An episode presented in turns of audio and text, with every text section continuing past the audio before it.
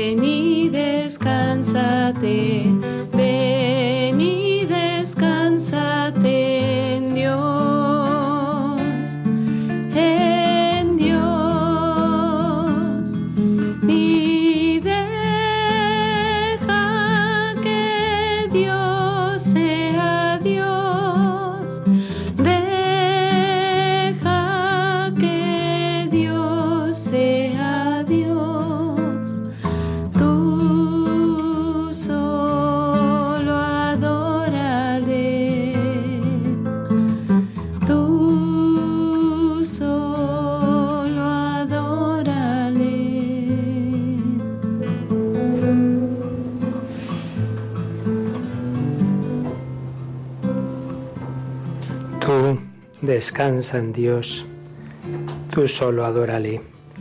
Estamos en este tiempo de verano que especialmente nos invita al descanso, pero hay quien confunde el descanso con la agitación, con el hacer esto, lo otro. Y lo más importante es el descanso del corazón. Lo más importante es saber que podemos descansar en alguien, en un amor fiel, seguro, gratuito, misericordioso, incondicional saber que hay alguien que está ahí en todo momento, los buenos, los malos, también en verano hay muerte, hay accidentes, hay desgracias, pues sea lo que sea lo que vivamos en este tiempo, que lo vivamos en ese descanso del corazón, que lo vivamos sabiendo que hay un sentido, que hay una esperanza, porque hay alguien, no solo algo, hay alguien que lleva nuestra vida. Esta hora santa, en este primer viernes de julio, la hacemos muy poquitos días después de haber estado en el Cerro de los Ángeles, de haber vivido ese emocionante momento, esa vigilia el sábado, esa Santa Misa, esa exposición con renovación de la consagración al corazón de Jesús de España. Pues vamos también nosotros a recoger y a reposar lo que vivíamos ahí ese día y también nosotros personalmente a decirle a Jesús que queremos estar consagrados a Él, vivir cada día, vivir este mes de julio, vivir este verano, vivir siempre en su corazón. Ven y descansa en él. Tú solo adórale. Pues es lo que venimos a hacer, siempre lo recuerdo. No venimos a escuchar una charla, ya tenemos muchas, un programa, no. Venimos a estar, a estar con quien sabemos que nos ama. Venimos a reclinar la cabeza en el corazón de Cristo. Ahí podemos descansar. Quizá no tengas vacaciones, pero puedes descansar en el corazón de Jesús. Y otro que sí las tiene, no, no descansa, porque no tiene la paz interior, porque la busca pues con, con alcohol, con, con ruido, con movimiento de aquí para allá, y se le escapa esa felicidad que solo puede venir de dentro, que puede venir del corazón de Cristo. Estoy delante de alguien realmente presente, que me mira y escucha, porque me quiere.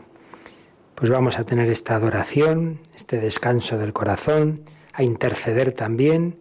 Es un momento en que nos unimos muchísimas personas, no solo de España, sino del mundo entero, a través de Internet. Están al pie del altar muchas intenciones de oración que habéis enviado estos días. Estaréis poniendo ahora en las redes sociales también.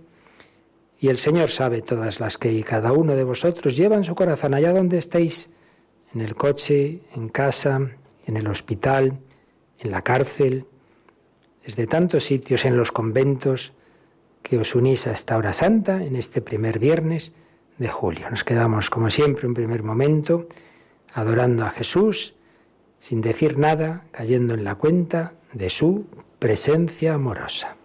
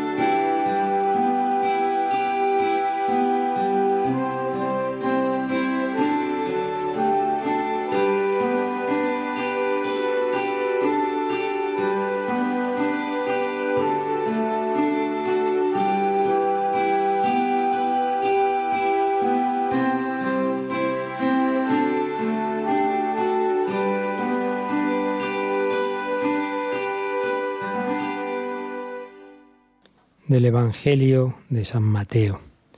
Le presentaron a Jesús un paralítico acostado en una camilla.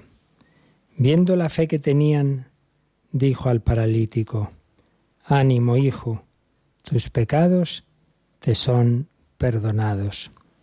Algunos de los escribas se dijeron, Este blasfema. Jesús, sabiendo lo que pensaban, les dijo, ¿Por qué pensáis mal en vuestros corazones? ¿Qué es más fácil decir, tus pecados te son perdonados o decir, levántate y echa a andar? Pues para que veáis que el Hijo del Hombre tiene potestad en la tierra para perdonar pecados, entonces dice al paralítico, ponte en pie, coge tu camilla y vete a tu casa. Se puso en pie y se fue a su casa. Al ver esto la gente quedó sobrecogida y alababa a Dios que da a los hombres tal potestad. Pues vamos a escuchar esta palabra, vamos a ver esa escena, le pedimos al Señor que nos la haga revivir, todas esas personas mirando, esos hombres que presentan al paralítico ante Jesús como estamos haciendo ahora nosotros. Aquí le estamos presentando a tantas personas que llevamos en el corazón, se las traemos aquí a los pies, como aquellos hombres pusieron a los pies de Jesús al paralítico. Nuestra oración de intercesión es una obra de caridad, de misericordia, es rezar por vivos y difuntos. Pues bien, esos hombres tenían mucha fe, no sabemos si el paralítico la tenía, pero los que la llevaban sí, y hacen ese esfuerzo de poner a Jesús ante Jesús a ese amigo suyo, quieren que Jesús le cure.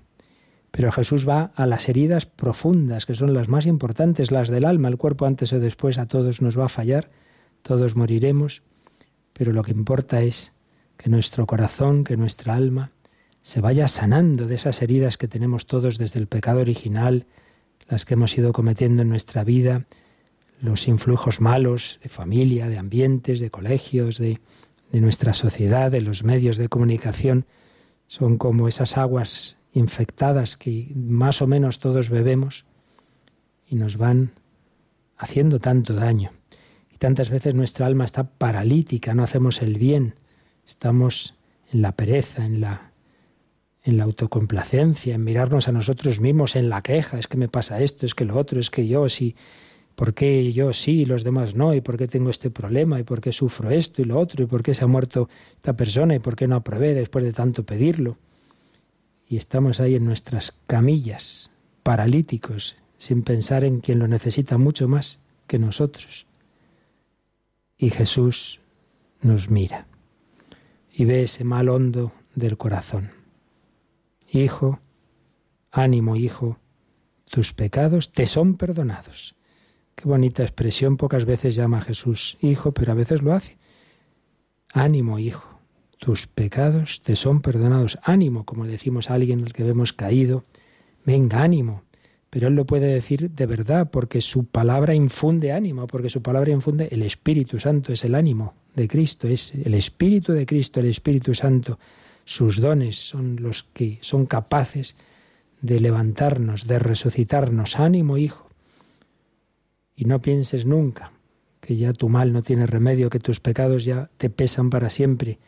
Tus pecados te son perdonados. Y como pensaban que blasfemaba, para que vieran que como Dios podía perdonar pecados, como Dios hace ese milagro. Para que veáis que el Hijo del Hombre puede perdonar pecados, veréis que también puedo hacer el milagro en el cuerpo, que es menos importante, porque el milagro del alma toca la libertad humana. Y ahí hay un misterio muy grande. Pero Jesús cura ese cuerpo también. Ponte en pie, coge tu camilla y vete a tu casa, coge tu camilla, tu historia. No, no, no reniegues de ella, la que Dios ha hecho o ha permitido en tu vida. También hay que asumirla. Hay quien está siempre lamentándose. Ay, si me pasó esto, lo otro, si no hubiera ocurrido tal cosa. Parece como que estamos molestos con Dios por haber dejado nuestros pecados, nuestros errores o los de los que estaban con nosotros. Coge tu camilla, acepta tu vida.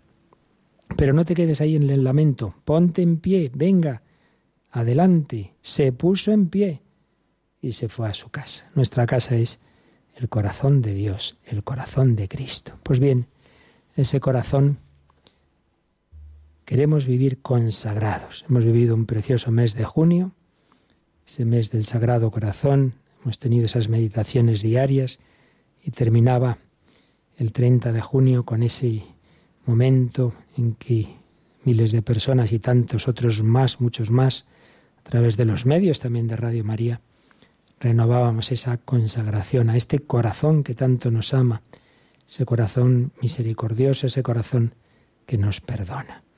Podemos recoger algunas de las muchas preciosas ideas que el obispo de Getafe y su auxiliar, don Ginés y don José, han escrito en una pastoral que preparaba ese momento, en este año jubilar, con ese lema tan bello, sus heridas nos han curado. Las heridas de Cristo curan las heridas de su pasión curan las heridas de nuestra alma, de nuestro corazón. Las heridas de su cuerpo curan nuestros pecados. Sus heridas nos han curado. Y ahí en esa carta, pues nos daban como tres momentos de reflexión. Primero, mirada hacia el pasado, recibir el pasado, dar gracias. Dar gracias por estos 100 años desde aquella primera consagración de España, 1919, pero podríamos irnos, deberíamos irnos 20 siglos atrás en realidad. Damos gracias de que llegó la fe a España por San Pablo, por Santiago, por los varones apostólicos, porque recibimos aquí hace ya tantos siglos que hay un sentido de la vida, que no todo termina en la muerte, que hay alguien que nos quiere, que Dios no es un ser lejano, que es Padre misericordioso, que tiene un Hijo eterno que se ha hecho nuestro hermano, que tiene un Espíritu que entra en nuestra alma y que nos ha dado a María por madre, que incluso según la tradición vino ya en carne mortal a Zaragoza. Hemos recibido la fe y damos gracias y queremos agradecerlo diciendo queremos ser tuyos y eso es la consagración, queremos ser tuyos. Por eso citan aquí en esta carta unas palabras que San Juan Pablo II escribió cuando se cumplía el primer centenario de la consagración de la humanidad, al, corazón de Jesús que la hizo el Papa León XIII en 1899. En 1999 estaba Juan Pablo II en un viaje en Polonia y desde allí firmó un mensaje en ese centenario de la consagración y ahí decía cómo la consagración se la debemos a Jesucristo, redentor del género humano, por lo que Él es en sí y por lo que ha hecho por todos los hombres, por lo que Él es en sí, sí se lo debemos, es nuestro Dios, es nuestro Creador y por lo que ha hecho es nuestro Redentor.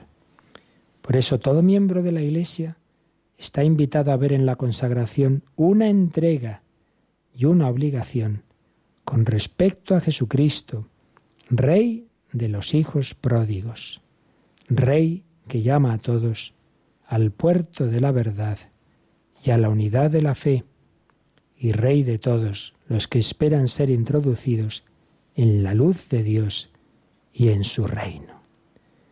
Nosotros también estamos llamados a entrar en ese corazón, a decirle, queremos ser tuyos. Mirada al pasado, pues también en nuestra vida, miremos al pasado, el pasado de nuestra historia familiar. Recibimos la fe de padres, de abuelos, de personas que quizá ni hemos conocido, pero que hicieron posible que la cadena de la fe, de la transmisión de la fe llegar a nosotros, mártires, tanta gente buena, sacerdotes, maestros, religiosas, que han hecho posible que a nuestra generación llegara la fe. Damos gracias por esa prehistoria de cada uno y por la historia de nuestra vida también. Cogemos esa camilla nuestra. Pero segundo apartado, custodiar el presente. Y ahí señalan dos o tres puntos. Primero, la concordia. Vivir en concordia. ¿Qué es concordia? Concorde, corazón con corazón.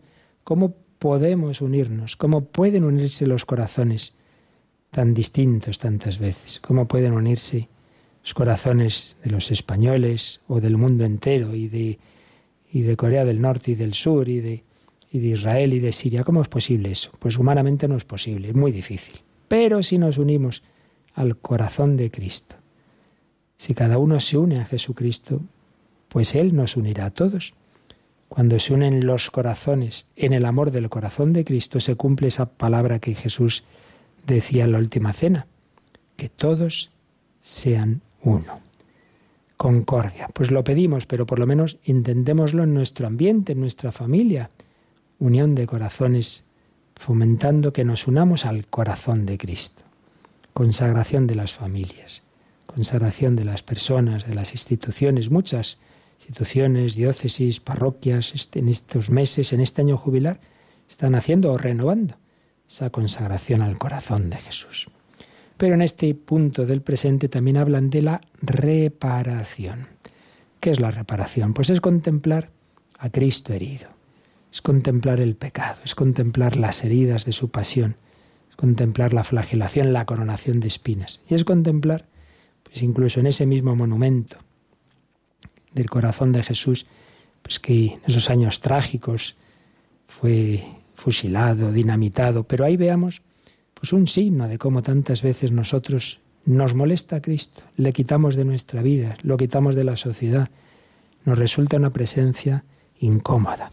Y precisamente hoy escribía un artículo, sacerdote de Toledo, José María Alsina, su padre, muchas veces oímos conferencias suyas en Radio María, y hablaba, habéis oído mucho sin duda ese testimonio que está corriendo mucho, de esa enfermera se llamaba Amaya, vasca, pero se ha cambiado el nombre al de la Virgen, María Martínez, y estuvo con ella, eh, por primera vez no había ido nunca al Cerro de los Ángeles, hace unas semanas, porque iba a dar testimonio en la vigilia de la otra noche. Y nos contaba José María, y lo ha publicado en este artículo que hoy ha salido a la luz, que se quedó mirando esa imagen destruida, ese antiguo monumento dinamitado, nunca lo había visto dice, María miraba aquel rostro de Jesús desfigurado por las balas y los golpes y me dijo, yo conozco ese odio. Yo conozco ese odio. Y le pregunté, ¿qué quieres decir? María me explicaba que como fruto del mal que ella había causado, recordad que en su testimonio empieza contando los muchos abortos en los que había colaborado y otras cosas, como fruto del mal que ella había causado, y el mal que se había hecho a sí misma, el odio invadió su corazón. Y entonces la Iglesia y todo lo que le hablaba de Dios para ella era una denuncia a su propio mal, hasta que escuchó en su corazón esa palabra del Señor que, le decía que la amaba en su pecado, con su pecado. No amaba el pecado, pero la amaba a ella en su debilidad, en su pecado. La quería y es que en el fondo ella no se quería, se odiaba y odiaba todo lo que recordaba su situación. Pero el Señor la quería en su debilidad. Y eso le mostró cómo la había llevado Él en sus heridas. Yo he conocido ese odio. Yo odiaba a Cristo porque en el fondo me odiaba a mí misma, hasta que vi que Cristo me amaba a pesar de mi pecado. Y comenta el Padre José María, María me enseñó que el odio es fruto de no haber conocido el amor de Jesús, que con la herida de su corazón cura al que está herido por no haberle conocido. ¿Cuántas personas hacen el mal porque no han conocido a Cristo? Sin duda también habría entre aquellos que dinamitaron ese monumento, pues quienes no habían conocido al Señor o habían visto malos ejemplos, quién sabe. Pero en cualquier caso lo hacemos nosotros tantas veces, cuando preferimos no pensar en el Señor, cuando preferimos no, no hacer oración, no confesar, porque nos preocupa el ponernos en silencio ante Dios, porque eso denuncia lo que hacemos de mal. Pues vamos a mirar a este Jesús herido, que nos dice que esas heridas él, para Él no son motivo de odio, de venganza, al revés. Nos ama porque le hemos costado las heridas y al revés. Tiene esas heridas porque nos ama. Que no nos echemos atrás, que no tengamos miedo de acudir al Señor, que Él es refugio de los pecadores, no solo es descanso de las almas santas, es refugio de los pecadores. Venid a mí, venid a mí los que estáis cansados por el pecado, por la soberbia, por los apegos, por la ira, por las adicciones, venid a mí, aprended de mí. Por eso miremos esas heridas, miremos a Jesucristo con confianza, pidamos entrar en, en su corazón, pidamos no tenerle miedo. Y así como esa chica, pues veremos que si el Señor nos ama en nuestra debilidad y en nuestro pecado, no tendremos más miedo de seguir luchando, acercarnos a Él, aunque caigamos, aunque pues una y otra vez seamos débiles. El Señor nos conoce, el Señor perdonó la debilidad de sus apóstoles, sus abandonos, las negaciones de Pedro. Lo único que no tuvo remedio fue la desesperación de Judas. Pidamos nunca perder la confianza en el amor del corazón de Jesús.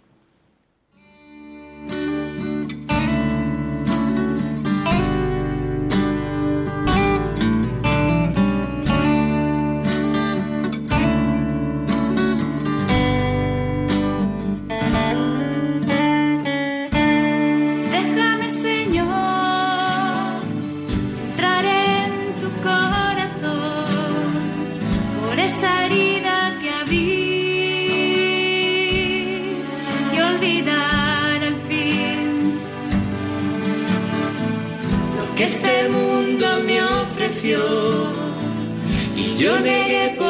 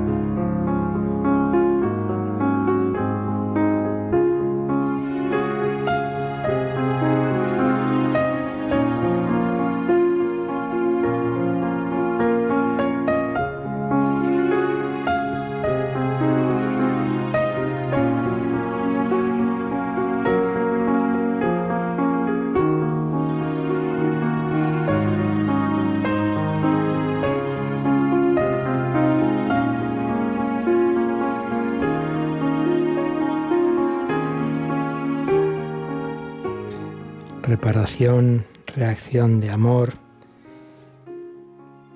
Evidentemente el pecado, la oposición a Cristo sigue y seguirá quizá hasta el fin de los tiempos. Jesús ya nos, lo anunció. Si Él fue perseguido, lo seremos nosotros. Mirad que os envió como corderos en medio de lobos, seréis odiados por todos. Pero el amor es más fuerte, un amor que permite bendecir a los que nos maldicen, tener alegría frente a los que siembran tristeza, comunión, ofrecer comunión a los que crean división, paz a los que quieren la guerra. Un amor que nada ni nadie nos puede arrebatar. Fijaos como lo decía San Pablo, ¿quién nos separará del amor de Cristo? La tribulación, la angustia, la persecución, el hambre, la desnudez, el peligro, la espada. En todo esto vencemos fácilmente por aquel que nos amó. Por eso, los mártires, muchos miles, muchos a lo largo de la historia de España y en particular después de aquella consagración, en esos mártires reconocemos la mejor herencia de esa consagración, una estela numerosa de testigos de Jesucristo. Y hay un detalle precioso, no sé si lo conocéis, y es que ese monumento que fue dinamitado, saltó en mil pedazos, pero al acabar la guerra y poder volver las monjas carmelitas de la Madre Maravillas a su Carmelo, se encontraron en la huerta la piedra justamente del corazón, lo que era el corazón de esa imagen, y era la única piedra que no tenía ni un balazo, nada.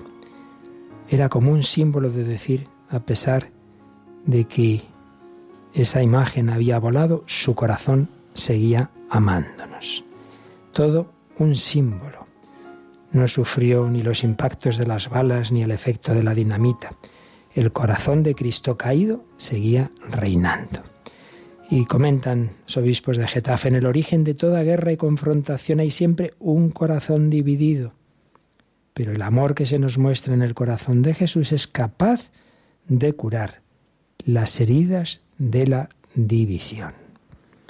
Pues sí, y cuando hoy día también hay otro tipo de, de, expresiones de odio, de burla, de desprecio a la Iglesia, a los creyentes, cuando se vive en este mundo como si Dios no existiera, pues tenemos que aprender esa reacción de amor, no la reacción de, la, de la crispación, mucho menos del odio, de la venganza. La reacción de Cristo, Padre, perdónalos porque no saben lo que hacen. Pero esa reacción solo es posible si experimentamos antes nosotros ese amor misericordioso, si nos hemos dejado abrazar por la misericordia de Dios. Este misterio del corazón de Cristo nos muestra que Dios nos echa atrás ante nuestra miseria, que es el buen pastor que coge a las ovejas más heriditas, las coge sobre sus hombros, nos cura con su amor las heridas que nos hemos hecho nosotros, las heridas de nuestros pecados, heridas que todos llevamos en mayor o menor medida, menos la Inmaculada, todos llevamos heridas. Y también lo comentan los obispos en esta carta, pues cómo las heridas de Cristo curan las nuestras y señalan el corazón del hombre está herido como consecuencia del pecado. La original inocencia con la que el hombre fue creado, la visión de un corazón limpio que le hacía ver la hermosura y la bondad de todo lo que le envolvía, se han oscurecido por el velo de la soberbia del seréis como dioses. El pecado nos ciega, el mal nos engaña, distorsiona la realidad del hombre y del mundo, nos emborracha de apego a las cosas mundanas, nos lleva a olvidarnos de Dios. El alejamiento de Dios comienza cuando el hombre se constituye en dueño y señor de su propia vida, cuando hace de las cosas Dios y de Dios una cosa. Entonces su vida gira en torno a lo que puede poseer. Cree él que como camino de libertad el dinero, el poder, el placer, la comodidad, la seguridad en sí mismo es el camino. Se engaña y se hiere en el corazón porque las cosas nunca pueden dar lo que el corazón ansía, nada en el mundo puede llenar completamente el corazón humano. Tenemos ese vacío dentro. Hay quien lo siente más, quien menos, hay quien lo disimula, hay quien toma lenitivos, evasiones para disimular, para tapar ese vacío, ese aburrimiento. El mundo de hoy tiene muchos sistemas, más que nunca en la historia. Antes el hombre estaba solo en el campo y no había radio, no había nada, hay tantas cosas de ruido, de distracción, de llevar el móvil y, y los vídeos ahí, cualquier cosa, y intenta uno tapar el vacío. No se puede, antes o después grita el corazón. Pues bien, también Jesucristo grita y nos muestra que la salvación no está en mirarnos a nosotros mismos, que está en mirarle a Él y en mirar a los demás. El corazón no se cura ahí, que me pasa esto, que me pasa lo otro, sino mirando a Jesucristo y mirando a los demás. Piensa en los demás, Alguien te necesita, alguien te está esperando y Él también te espera en la Eucaristía. Voy a visitarle, estamos aquí en adoración y vete a visitarle también en la caridad, en el enfermo, en el pobre, en el anciano. Hay muchos heridos. La iglesia hospital de campaña, salgamos a su encuentro. Y es el criterio de autenticidad de la verdadera devoción, corazón de Cristo, Eucaristía y caridad fraterna. Mirada al futuro, evangelización, misión, evangelizar el corazón desde el corazón, no desde la imposición, no desde los martillazos, sino ofreciendo la amistad de un corazón caldeado a la luz del corazón de Cristo. Pues lo pedimos en este momentito de oración al Señor, le pedimos entrar ahí, entrar en ese sagrado corazón, consagrarnos a Él, le pedimos pues renovar esa consagración que el otro día hicimos, pues de una manera comunitaria, que la vivamos nosotros, la vivamos y la renovemos, pues ahora de una manera también personal al Sagrado Corazón de nuestro Redentor.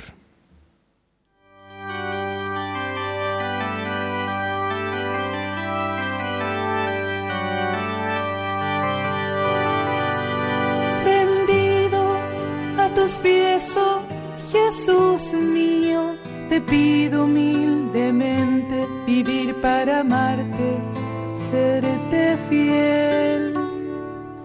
Mira que soy pobre, buen Jesús, soy débil necesito apoyarme en ti para no caer.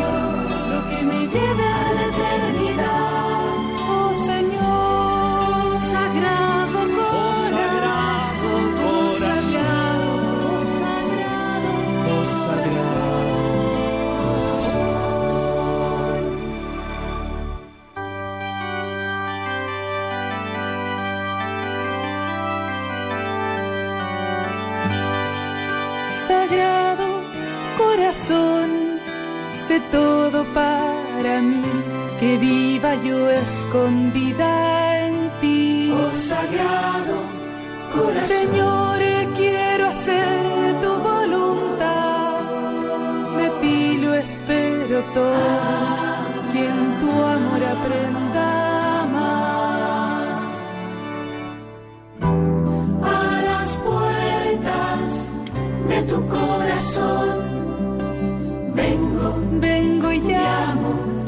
despedir.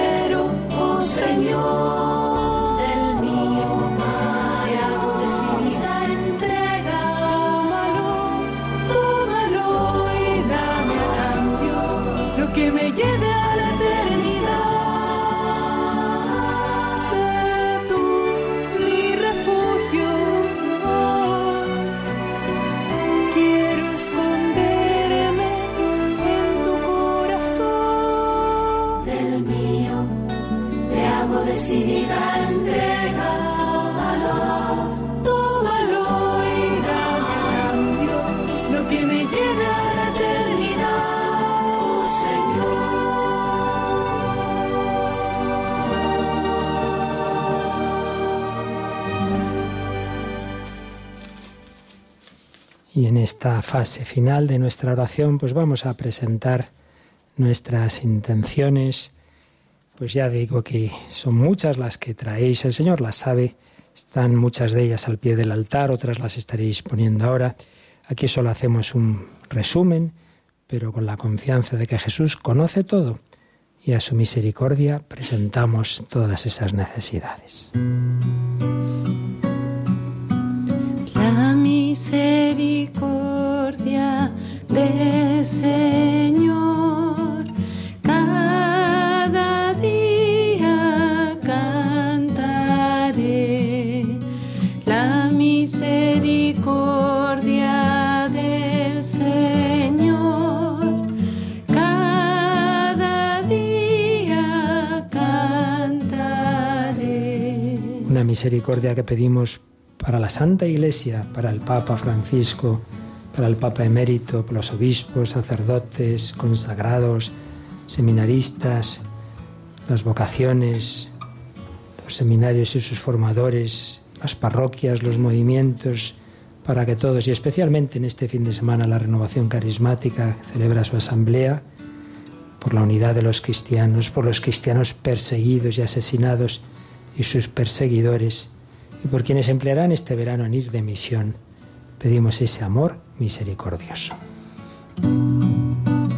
La misericordia del Señor cada día cantaré. Pedimos por los frutos de esa renovación de la consagración de España, por, por España y sus gobernantes, que se busque el bien de todos en justicia y libertad, por tantas naciones necesitadas. Las primeras consagraciones nacionales fueron en Hispanoamérica. Pedimos por esas naciones hermanas de Colombia, Nicaragua, Venezuela, Medio Oriente, tantas naciones en conflicto, cristianos que puedan volver a sus tierras, por los afectados de tantas catástrofes y el ébola en África, pobres, refugiados, víctimas de la guerra, de las catástrofes naturales. La misericordia del Señor cada día cantaré. Jesús curó al paralítico, pedimos por tantos enfermos graves, niños, ancianos, personas solas, adicciones, discapacidades, personas que se enfrentan a una cirugía, enfermos terminales y crónicos, enfermedad mental tan, tan incomprendida y dolorosa, para que todos reciban el amor de las familias, de los cuidadores, pedimos misericordia. La misericordia del Señor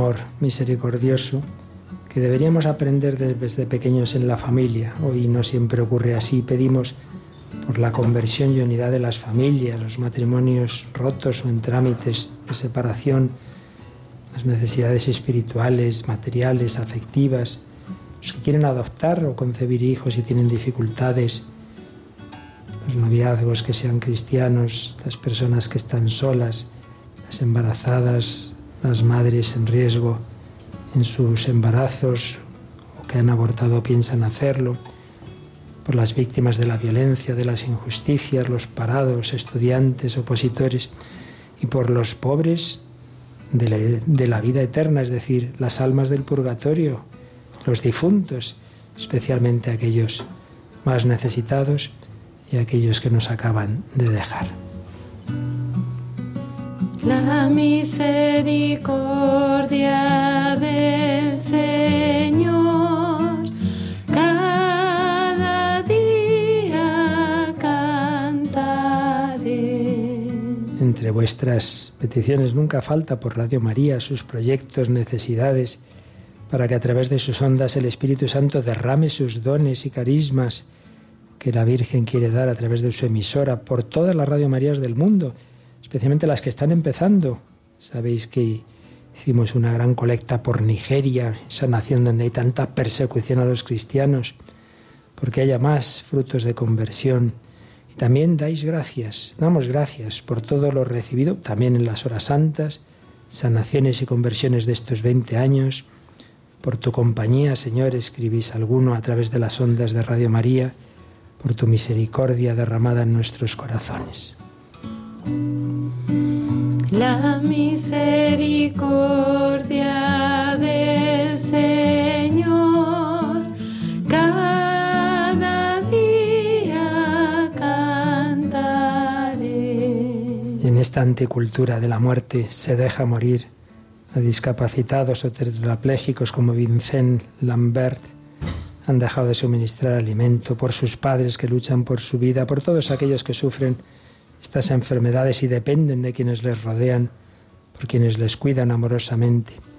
Y entre tantas peticiones, pues Rosa pide por su hijo David, por las pruebas de la médula, Mar pide por su hermana Inmaculada, que está pues cerca de la desesperación, con muchos problemas, por su hija Sara, en fin, tantas necesidades que todos sabéis, que lleváis en el corazón, que Jesucristo conoce. La misericordia Señor cada día. Y como oración final, qué mejor que recordar principales párrafos de la consagración que el otro día rezábamos en el Cerro de los Ángeles y que cada uno en su corazón pues se la vaya diciendo al, al Señor. Señor Jesucristo, Redentor del género humano, sacerdote eterno, Rey del universo, nos dirigimos a tu sacratísimo corazón con humildad y confianza, con reverencia y esperanza, con profundo deseo de darte gloria, honor y alabanza. Cuando la Iglesia nos llama por la voz del sucesor de Pedro a impulsar una nueva evangelización, concédenos salir valerosos al encuentro de las heridas de nuestros contemporáneos, para llevar a todos el bálsamo de la misericordia que brota de tu corazón traspasado. Que a todos anunciemos, sus heridas nos han curado. Venga a nosotros vuestro santísimo reino, reino de justicia y de amor. Reinad en los corazones de los hombres, en el seno de los hogares, la inteligencia de los sabios, en las aulas de las ciencias y las letras, en nuestras leyes e instituciones. Concédenos permanecer junto a María siempre, Madre tuya y Madre nuestra, como en la víspera de Pentecostés, para que el Espíritu Santo produzca un profundo rejuvenecimiento de la fe en España. Que nuestro pueblo, tierra de María, sepa recibir y custodiar los frutos santos de su herencia católica. Líbranos del maligno y llévanos a participar en la victoria de tu sagrado corazón. Que al consagraros nuestra vida merezcamos recibir como premio de ella el morir en la seguridad de vuestro amor y en el regalado seno de vuestro corazón adorable. Que todos proclamemos y demos gloria a ti, al Padre y al Espíritu Santo, único Dios, que vive y reina por los siglos de los siglos.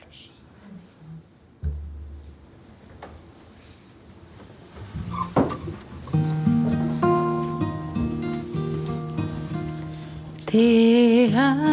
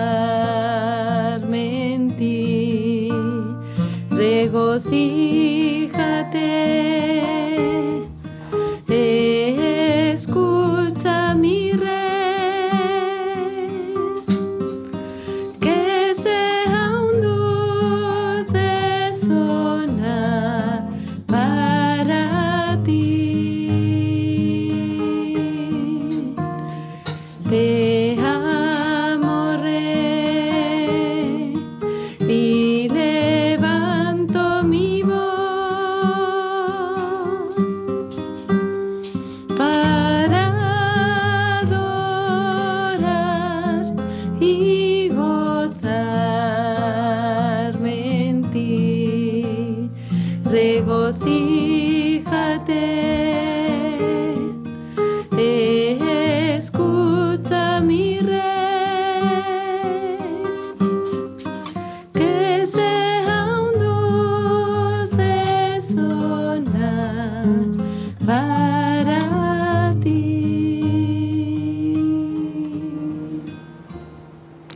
diste el pan del cielo,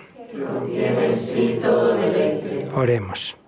Oh Dios, que en este sacramento admirable nos dejaste el memorial de tu pasión, te pedimos nos concedas venerar de tal modo los sagrados misterios de tu cuerpo y de tu sangre, que experimentemos constantemente en nosotros el fruto de tu redención, que vives y reinas por los siglos de los siglos. Amén. Y ese Jesús que miró al paralítico, que le dijo, ánimo hijo, tus pecados quedan perdonados, también nos mira ahora a cada uno de nosotros, allá donde estemos, y nos bendice. Desde su corazón brota esa mirada de amor.